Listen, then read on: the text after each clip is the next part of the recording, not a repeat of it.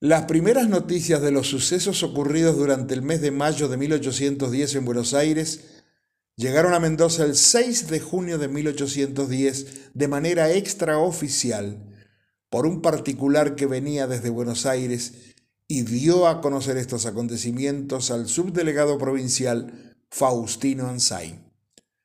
El 13 de junio de 1810 Llegó a Mendoza desde Buenos Aires el comandante de fronteras Manuel Corbalán, portando dos comunicaciones oficiales que de inmediato entregó al cabildo de la ciudad.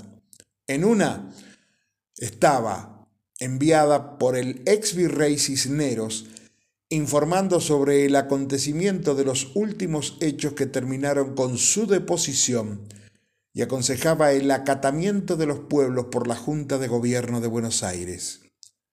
La otra fue enviada por la Junta Provisional del Gobierno que se había instalado en Buenos Aires el 25 de mayo de 1810 y solicitaba a los mendocinos que enviaran un diputado representante para integrar el nuevo gobierno, lo cual significaba reconocer y adherirse a las nuevas autoridades establecidas en la capital del virreinato del Río de la Plata.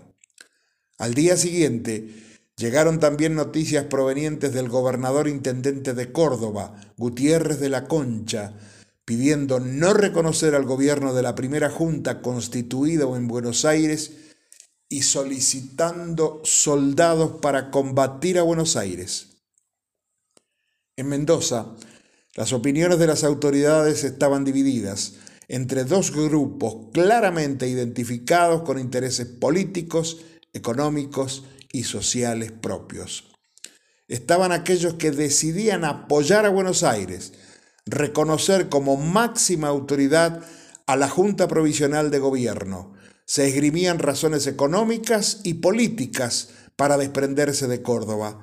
Mendoza había perdido la hegemonía de Cuyo. Y también estaban quienes decidían seguir unidos con la gobernación intendencia de Córdoba del Tucumán. Así se evitaba la confrontación con autoridades españolas y con la Intendencia de Córdoba.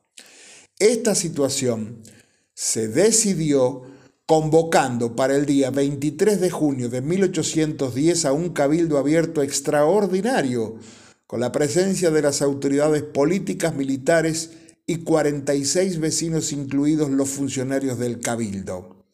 Y allí, donde ahora está el área fundacional, el Cabildo Abierto decidió reconocer a la Junta de Gobierno de Buenos Aires.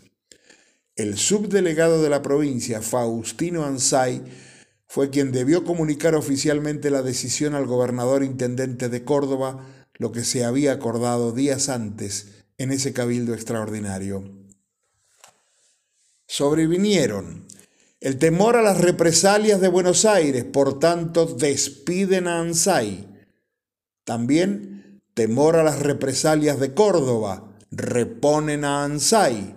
Solución a la mendocina, que gobiernen las dos figuras. Y vamos viendo. Hasta que allá por septiembre de 1810, Mendoza se subordinó a la Junta de Mayo de 1810. Después, después pasarán cosas.